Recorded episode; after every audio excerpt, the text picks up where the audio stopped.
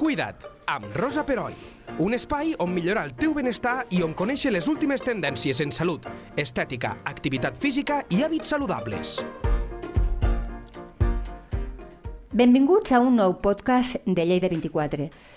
Els trastorns de la conducta alimentària ja eren, abans de la pandèmia del coronavirus, un problema de salut pública de primer ordre. El confinament forçós i l'estat d'alerta i incertesa eh, ha augmentat encara més el problema, tal com venen indicant els especialistes. Tenim amb nosaltres el doctor Alcántara, que ja el coneixem perquè va venir a parlar-nos de l'obesitat en un podcast anterior que podeu recuperar perfectament a la web. L'Antonio Alcántara, psicòleg, especialista en psicologia clínica i de la salut, és treballador de l'Hospital Universitari Santa Maria de Lleida i membre de la Junta de la Delegació de Lleida del Col·legi Oficial de Psicologia de Catalunya. Benvingut de nou, Antonio, i moltes gràcies. Hola, gràcies. Gràcies, Rosa. Això que, que, que parlava jo ara a la, a la introducció, és veritat? És tal com explicàvem? Hi ha hagut un increment realment important d'aquests trastorns durant la pandèmia del coronavirus? Sí, hi ha hagut una incidència més gran eh, amb número de... Clar, eh, parlem que durant dos anys hi, eh, hi ha hagut una, una manca de resposta, segurament, no? de un, per un sistema que està col·lapsat, Clar. de, que és el sistema sanitari, el que rep. Eh, totes aquestes situacions el que han quedat és dintre de casa, per dir-ho d'alguna manera, Sí. sí. contingudes, però quan s'ha trencat aquesta situació de contenció eh, que feia la família a casa, pues, lo, lo primer que... I, I quan ja tens eh, la possibilitat d'anar a un servei, Clar, perquè eh, clar, a casa Pues- és que no, no podies ni demanar au- auxili. Pues augmenta la demanda, no? Perquè Clar. si dius, mira, tinc un problema, el meu fill o la meva filla està fent això a casa, no? Però si dius, bueno, ja on, on hi vaig? Si no se pot anar És a que no, no podíem anar... Va haver una temporada que és que no podíem... O li diria alguna amb algú per telèfon, no? Que no m'entendrà, o per un vídeo, no? Això no... El que pensen normalment és pues això és transitori, perquè és el que volem pensar. Sí, sí. Que Quan, això- acabi això ja passarà i jo Ja tornaré a estar bé, no? Sí. El problema és quan ha acabat la Covid i això no ha passat. Eh, I llavors és quan comenceu vosaltres, els sanitaris, a notar. sí, l'increment de, le, de les demandes de primeres visites. Clar, clar. Eh, clar, parlem de trastorns alimentaris, però no hem, no hem aprofundit. Quan parlem de... Eh, suposo que jo, a mi em ve al cap bàsicament dos, que és l'anorèxia i, i la bulímia, però suposo que us heu trobat eh, mm. que hi ha hagut mm, augment de diversos tipus o molts tipus de trastorn. Sí, bueno, eh, tècnic, mm, categòricament, a nivell de categories diagnòstiques, Sí. dins dels trastorns de la conducta alimentària n'hi ha tres. L'anorèxia nerviosa, Sí. la bulímia nerviosa i el trastorn per afartaments, l'atracón. L'atracón. Que no és la bulímia. No. Ah, jo pensava que, que era el mateix. sincerament. Bueno, abans... Mm, perdó. no, passa Als res. llibres de, de psiquiatria li deien bulímia sin, sin purga. Ah. que, lo que no hi havia compensació, o sigui, el que feien és que hi havia afartaments, però no hi havia cap conducta compensatòria, per lo tant, aquestes persones que menjaven més de del que era necessari per sobreviure, el que es diu l'alimentació, menjaven per altres circumstàncies i feien afartaments. Si després no fan cap conducta compensatòria, com el vòmit, o fer més esport, o un Ah, dejú, d'acord, val. l'acostumen a caure pues, en una situació de sobrepès i d'obesitat. Del, de la qual vam parlar en l'anterior podcast. Sí, sí. Clar, nosaltres precisament mirem molt la part aquesta dels afartaments. D'acord. I, i... Perquè, clar, per la mm, tema d'obesitat, les persones que fan anorèxia, a no ser que tinguin períodes de tot, eh? Hi ha persones que estan amb anorèxia, després han tingut etapes de bulímia. Ah, i sí? després, sí. Això sigui- passa també?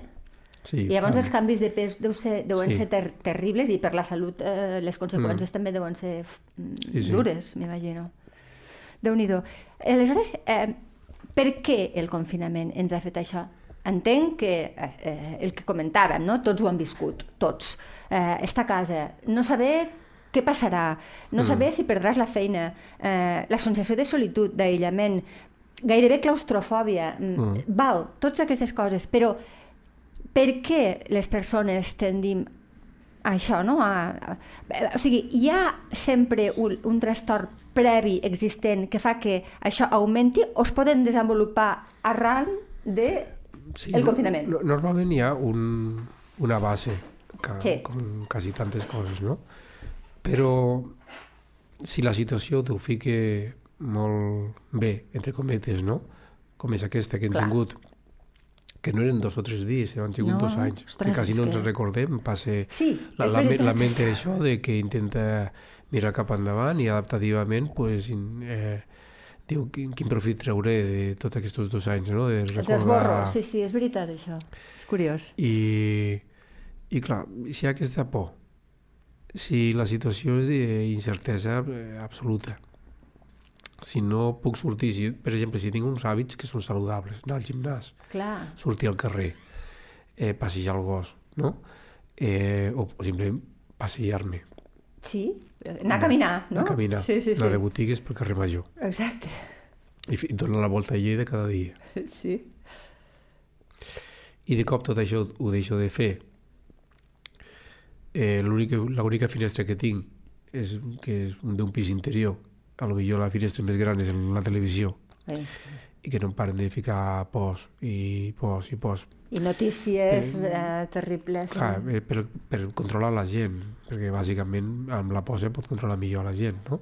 Bona I quan, reflexió. i quan parlem senyor. de, de molta gent hem de parlar de molta por, no? Clar.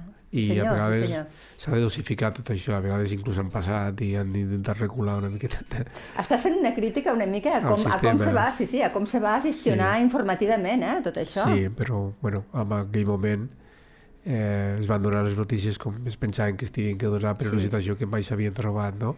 És que jo crec que anaven totalment desorientats ells mateixos. un no? temps després pues, tots podem opinar i si Clar. va fer això d'una manera, però la, el motiu va ser fiquem por a tota aquesta gent que si no no es ficaran a casa, no? Sí. Una mica el que ha passat a Xina, que després la gent Clar, s'ha revoltat, eh? Clar, perquè s'han passat ja Clar, de... de frenada. De frenada. Sí, sí, t'entenc, t'entenc. Molt bé. Eh, eh, és una pregunta que, que, que te la faig perquè és que aquí sí que tinc molts dubtes. Hi ha franges d'edat que han patit especialment aquest increment. Sé que l'adolescència, per les seves circumstàncies ja normals, l'hauran patit, però estic segura que la gent adulta, els nens petits, tothom haurà tingut... eh, Perquè, clar, a, a casa l'únic que et queda és menjar. Sí. Eh, Bueno, i tots coneixem amb algú que s'ha aficionat a fer galetes i Sí, pastissos sí, sí. i, I, bueno, ho, penjaven a internet i deies, Sí. ostres, doncs jo, vaig, jo provaré de fer un pa. sí, sí, i s'han venut moltes, no? Sí, I, sí, sí. i també s'ha augmentat el consum de vi de certa qualitat, ja, ja que tinc que estar a casa, pues mira, em, Em cuido em i- cuido i, sí. i, i, aprofito i, i veig un vi una miqueta millor. O sigui, el que et queda Clar. era eh, aquest recurs de la cuina, que és un recurs molt bàsic, sí. Però també que eh, està incidint, està tocant el que nosaltres diem la, la base segura, no?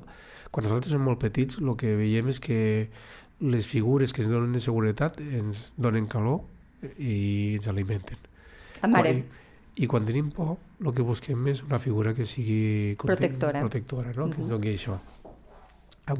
Si es va crear una situació de molta por i molt mantinguda durant molt de temps, doncs el recurs de, de estem tots junts, potser a taula, o preparem alguna per menjar junts. O sigui, hi ha moltes famílies que s'han retrobat inclús amb, amb, al, costat, al, davant de la taula, no? Clar, ha- han tornat a agafar el costum de enta- entaulem-nos, que, Sí. que no podíem fer abans perquè teníem tots horaris diferents, i fem una altra vegada el Sí, sí. ritual aquell que, que s'havia part, perdut. la part positiva La part bona, no? sí, de, sí. De, del confinament, no? Siguem positius Però en aquest ha, aspecte. hi ha sí. d'altres pues, que, que no, que, el, que, per exemple, el que les franges d'edat que dèiem, no? Sí, eh, quan tu ja ets una persona adulta, no? que el teu cos ja s'ha desenvolupat, que no... Eh, que ja tens uns criteris diferents, el que és important o el que no és important a la teva vida és molt diferent amb un adolescent que el cos té la seva importància, la imatge, s'està desenvolupant i està canviant contínuament. Imagines pues, una noia de 13 anys o un noi de 13 anys que, que el seu cos està canviant i durant, ha passat dels 13 als 15 eh, tancat sí, amb sí, una... sí, és que els han agafat de duríssim. ple, pobrets, eh? Po- Sí. Pobrets. Pobrets. I els ha tocat a la línia de flotació, no? Sí, I, totalment, sí. I necessiten molt contacte amb l'altre, molt... Clar, eh, la socialització se'ls hi ha tallat, Sí. bueno, a no ser que sigui en pantalla, però és el que tu comentes, no, no és el mateix, està clar. Sí, sí, han patit. patit han patit no? molt més que els adults que ho, han, ho hem pogut gestionar tot i que, déu nhi tan malament, eh? Hem sí. malament, però suposo que una mica millor que ells. També podem sí. parlar de l'accés al menjar, no? Perquè si tu estàs tancat a casa i no tens poques coses a fer, a part de comprar-te una bicicleta o una elíptica, sí. no? Eh, queda que l'accés a l'alimentació està a cada moment. Clar, te'n vas a la nevera, és que de la nevera al menjador, si no a l'habitació una estoneta a veure l'ordinador. O sigui, és, hi ha molt sedentarisme. Molt. O sigui, és la, Et mous poc i menges molt. La tormenta perfecta, que li diuen, sí. no? Sí. I, I això s'ha donat. I s'ha donat durant molt de temps, són dos anys. Clar, que són dos anys. No, no, si fessin tres mesos segurament hagués estat una cosa sí. molt més puntual, però no estem anys... parlant de l'estiu del, de l'any 20, no, no, no, sinó que ah. ens costa. I després la por, quan et deixaven sortir la por, la mascareta d'entre els llocs, era una situació de, de por constant, d'angoixa mm, constant, que això clar. tampoc ajuda. L'angoixa moltes vegades sí. te la treus menjant. Sí, perquè hi ha un menjar que li diem menjar... No, parlem de menjar emocional. Veus? Quan no és un menjar que té la la funció d'alimentar-te, de, de nutrir-te. No? Hi ha una alimentació que és alimento perquè tinc que mantenir el meu cos Clar. i sanament. No? I després hi ha un menjar que té una altra relació, que és eh, menjo això perquè eh, com un premi o com un càstig o perquè quan menjo això em sento millor. Com un ansiolític. Sí, un menjar ansiolític o sigui, jo puc acompanyar-me amb un menjar perquè estic sol. Clar. i m'acompanya amb el que... menjar. o una copeta de vi, clar és, és que també és molt humà eh? A sí, sí, i bueno el, el fet de un menjar ansiolític un menjar antidepressiu un menjar per soledat per què la gent menja sobre, molt sovint eh, cap al tard? Un menjar, un menjar cap al vespre. Sí. Quan ja ha acabat tot el dia, que Clar. es troba que ja ha acabat tota la feina, cap a les 7 endavant... Llavors és quan t'agafa aquella gana I, de... de... Pues ara prenc això, sí. se'n va a la cuina... És com quasi un premi al final del dia, sí. no? Ara estic en el meu rato tranquil, deixeu-me tranquils. És veritat. I, i fan els seus rituals sí, de sí. cada dia, pues, amb aquestes sobreingestes, per dir-ho sí, d'alguna manera, pues que eh, a l'oviós estan ficant eh, 500 calories, 500 calories més Superflues no? totalment, clar. I clar, en la pandèmia això es deveia eh, augmentar exponencialment, perquè sí. ho fem de manera normal, sí, pues perquè sí. ja aprofito per preguntar-te, tu com a especialista, eh, és quan menys hauríem de menjar, no?, cap clar. al tard, perquè no necessitem energia per anar a dormir, per, sí, per parlar col·loquialment, sí, sí, sí, eh? sí, sí, sí, sí. fem. Vale. Um, aleshores, eh, ens trobem que després d'aquesta pandèmia, que esperem que, com a mínim, jo vull pensar que ja està superada i que ja és una grip, jo vull pensar-ho així, sí. perquè si no, no me'n sortiria, eh, vosaltres comenceu a tenir eh, consultes de mm. gent que realment deu anar molt angoixada perquè, bueno, perquè veu que... Pues, bueno, o pares, bàsicament, jo crec que m'imagino que haureu tingut molts pares de adolescents sí. i també adults. Què us heu trobat? Com us ho han explicat? Com ho han viscut ells? Ah, jo ara te parlaré...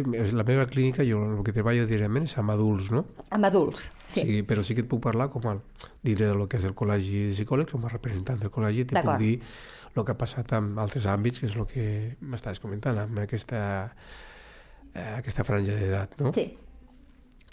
A, a Lleida, els serveis de salut mental estan eh, segregats, diguem, per dues empreses, una és l'Hospital Sant Joan de Déu, sí.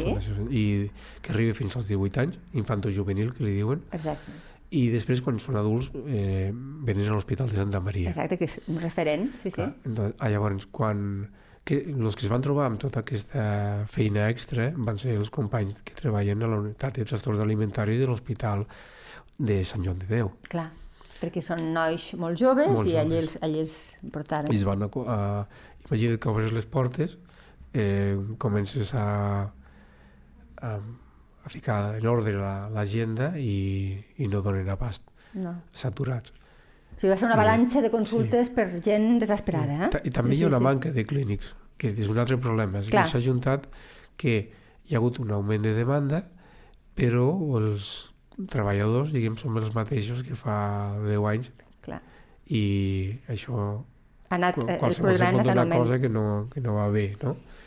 Hi ha una manca de psicòlegs clínics que poden contractar amb, amb segons quins serveis i això s'ha de donar solució perquè no, no, no, no se'n poden... Ara faig crítica, eh? Sí, sí, i tant, Està- i tant. Que, sí. Eh, no estem donant la solució adequada a aquests problemes. Diries que i- està desbordat el sistema. Sí, quan li dones una visita o una primera visita, si te surt per d'aquí a dos mesos, Ostres, és que i clar. quan l'has vist una vegada, pues, i torni dintre de dos mesos, pues, qualsevol altra que això no.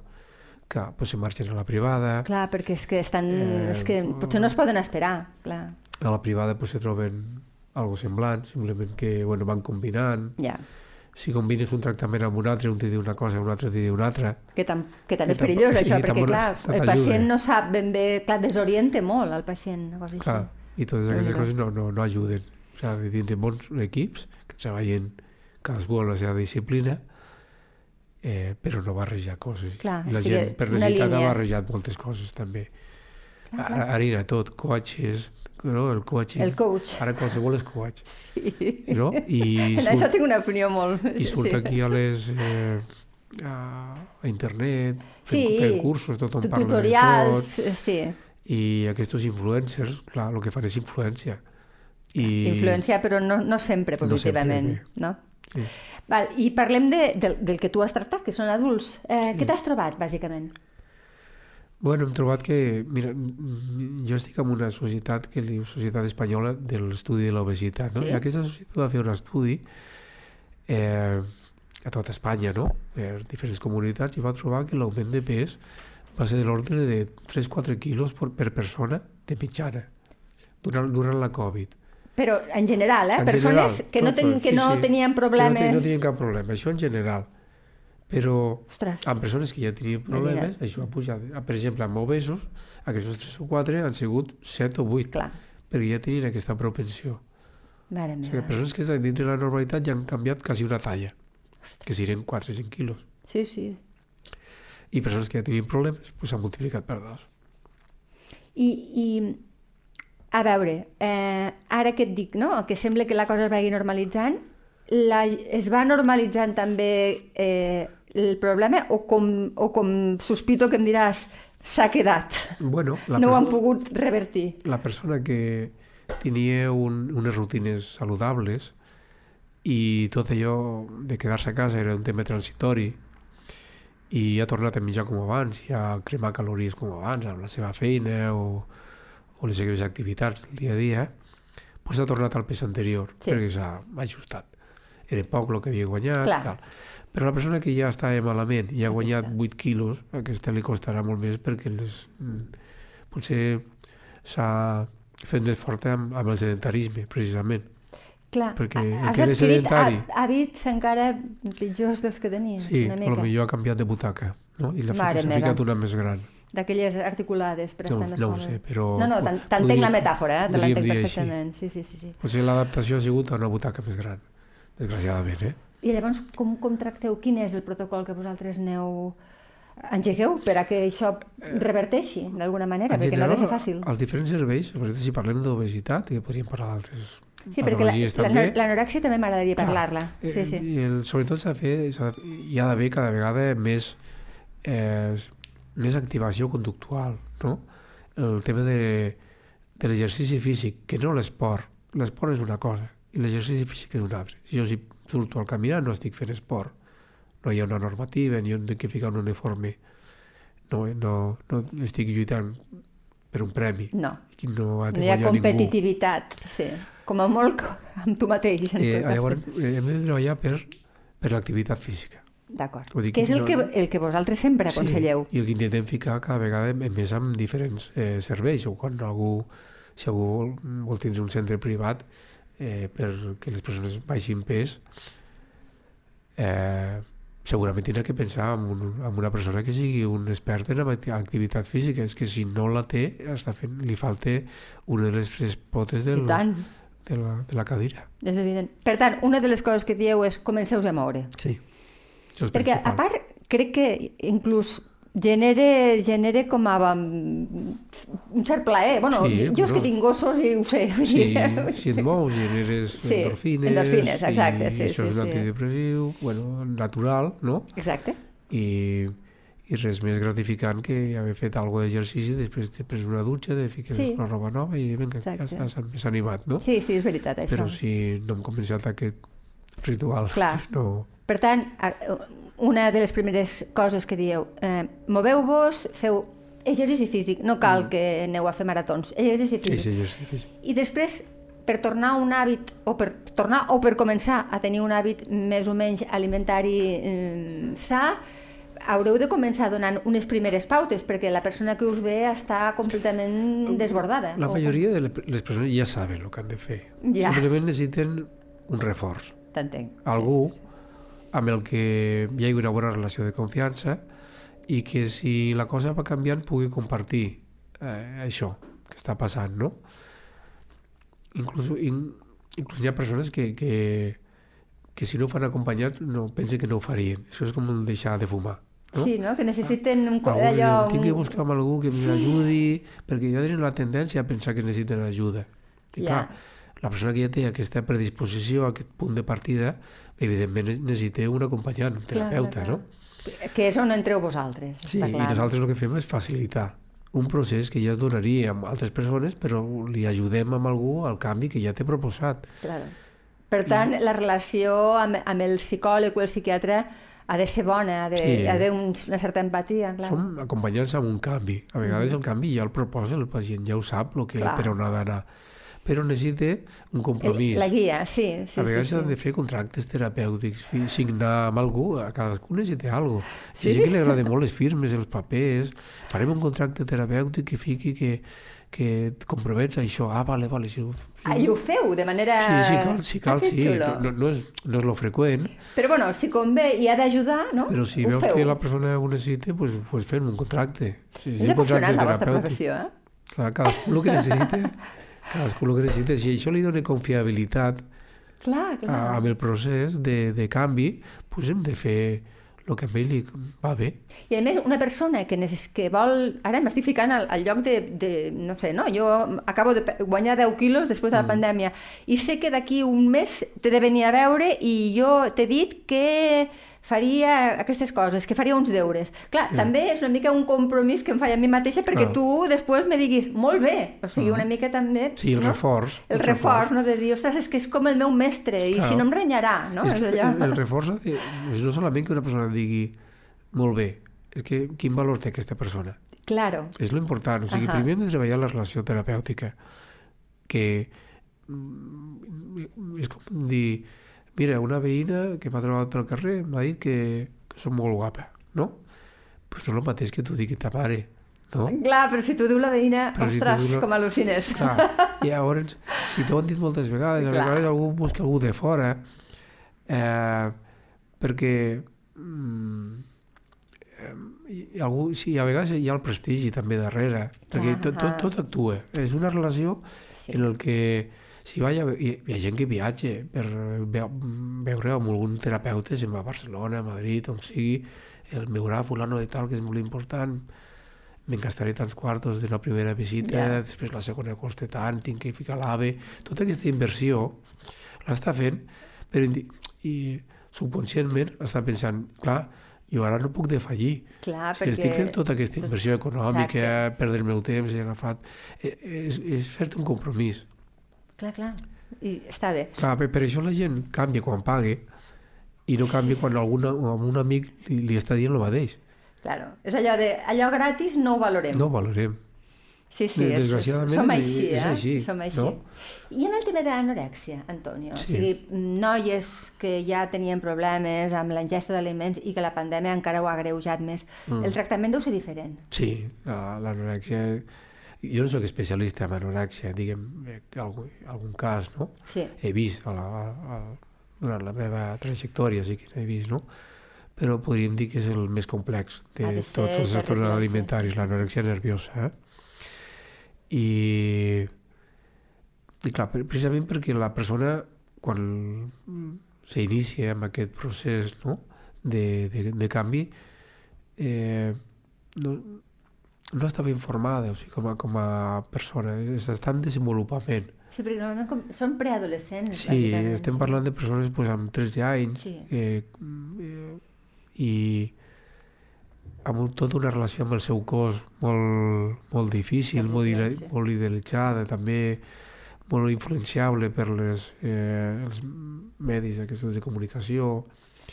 Que, que això és el gran Eh, mal. Ho vam sí. parlar a l'anterior podcast, eh? però és que eh, eh, potser si, si extirpéssim Sí. aquesta gran pressió estètica, molts dels problemes que vosaltres tindríeu Sí, no els sí. tindríeu. Això és una variable, eh, lo de l'estètica, lo, lo, lo del els medis de comunicació, lo de la societat, no? els, els cartells aquests que són, estan per totes les Sí, botigues, no? de Tota roba, la- roba interior, noies tota aquesta precioses, clar. idealització, Sí, no? sí. De, et venen, no sé, per una crema per la cel·lulitis està perfecta, no? I diu, pues no, on no està la cel·lulitis? res. No, no, la, no Sí. la té, no? I no, no.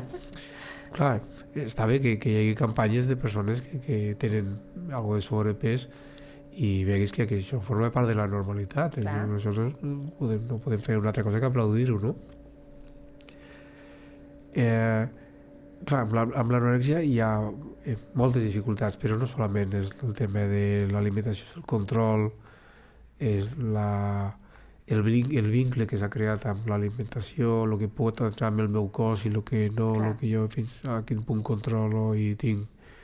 La, la paraula control és molt important amb, amb la persona amb, amb anorexia. Amb anorèxia, sí. Sí.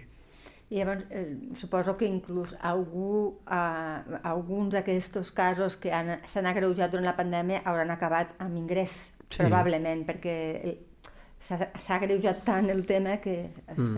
El que segurament, clar, en un context de, de domicili, això s'ha pogut veure molt més. Clar, eh, els Perquè, pares ho han pogut clar, veure. Pots claro. ca camuflar alguna cosa, pues, si en una situació de normalitat, pues, amb la roba, ara no menjo això, sí, ja he menjat en un altre puesto, Sí, però clar, si estàs a però casa... si estàs a casa no, no, no pots eh, dir que has menjat en un altre puesto. No, és evident, sí, sí. És, La- L'observació de la resta de la família és diferent. és clar, perquè és que estem tots allí compartint un espai, no? Clar. I és, està clar.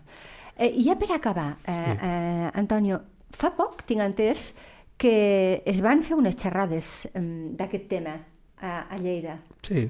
Mm, Explica'ns una mica com va anar, quines conclusions es van treure. Bueno, va ser una jornada, no? Estem parlant Una de la jornada, jornada d'acord, de, sí, de, sí. de la, la Societat de, Espanyola d'Estudi de l'Obesitat Uh -huh. té un grup de treball, de- té diferents grups, no? I un és de psicologia i, i obesitat. Una de les seves feines és fer una jornada a l'any en un puesto diferent, amb una localització diferent. I jo vaig tindre la sort de portar-la cap a Lleida. Sigui, la vas dirigir tu, per sí, entendre. com estic com a coordinador. Déu-n'hi-do, pues, Déu-n'hi-do. no, hi havia un, parell de... Eh, una era de o sigui, Sant, Mhm. Sant Sebastià, i nos va... Hi havia alguna, algun problemeta, i jo vaig dir, pues mira, la portem cap a Lleida, que també és una ciutat ave, i treballem per... Perfecte, per em, sem em portar- sembla ficar Lleida. fantàstic. Ficar Lleida al mapa. el mapa. I, bueno, va tindre la sort i la feina també de, de, de portar a Lleida pues, uns eh, ponents de primer ordre eh, de diferents o sigui, complementaven també el tema de la psicologia amb, el- amb, per exemple un va ser eh, un tema va ser el tema de l'exercici físic també uh -huh. parla del, del, de l'estigma de com se treballa l'estigma i els prejudicis no?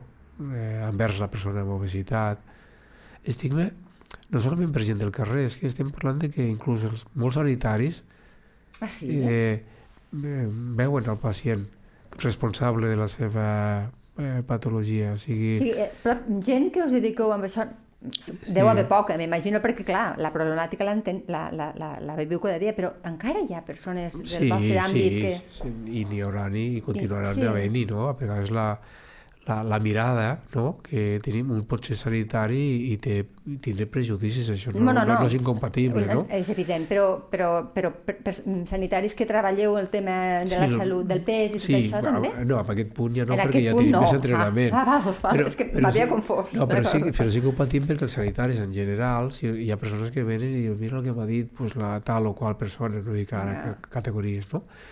Perquè he anat i per un tema i m'ha cridat l'atenció per això, m'ha mirat d'aquesta manera. M'ha i dit dic, que m'ha engreixat. Clar, sí. i, i amb una condescendència no? pues important, no? com, com m'ha tractat com un crio o no me'n creu quan, veig, eh, quan jo li dic que menja això o tal i... Sí, vosaltres eh, no, no esteu exents eh, d'aquesta no, no, no, el problemàtica, sistema sanitari té, eh, fa mal a vegades. Clar, és que sigui... es, tracteu amb gent amb molts problemes. i- Sí. Vull dir, no, és impossible que no se us traspassin. com- Sou Ah, persones. Imagina't persones. que, que em vas, jo ara estic parlant, m'invento, eh? Mhm. que, que em vas a fer una radiografia Sí, i et fiques allà a la màquina i la persona que quan estàs, ets, estàs amb obesitat o algo, o molt prima, no? Per dir, per, sí, sí, sí. i comença a fer una mirada o te fa alguna... o te diu Algun alguna, comentari, algun comentari sí. d'algo, no? pues, això no, no hauria passar en un, en un context de, de, de, de salut, perquè s'ha de valorar que si estem parlant que, per exemple, l'obesitat és una malaltia Clar, o la- clar, clar. o l'anorèxia és una malaltia, eh, no tindrien que tindre aquest... Eh, Hi ha no prejudicis, tindrien que sí, sí, fer no, està clar que encara hi són, eh? comentaris, no? I això Per tant, eh, està bé, a- aquesta crítica...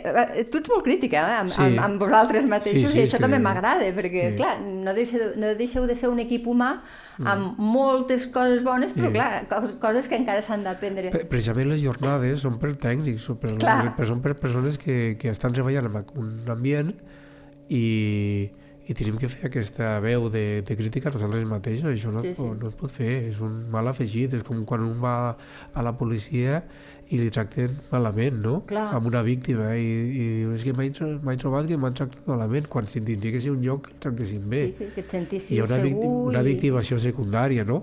Pues el, en els hospitals, per desgràcia, també passa. També podríem treballar millor, és una crítica que, bueno, per poder canviar s'ha de criticar alguna cosa. Sí, senyor. I hem d'entonar la meva culpa, no?, i, i fer alguna cosa. I està molt bé, aquestes jornades. Doncs, Antonio, com sempre, un plaer. Pues un Eh, plaer. Les teves converses són superinteressants i Adéu. quan vulguis ja saps que els Bueno, micròfons de Lleida 24 estan per tu. Quan necessiteu. Moltes gràcies. A tu. Amb Rosa Peroi, cada dos dimarts a lleida24.cat.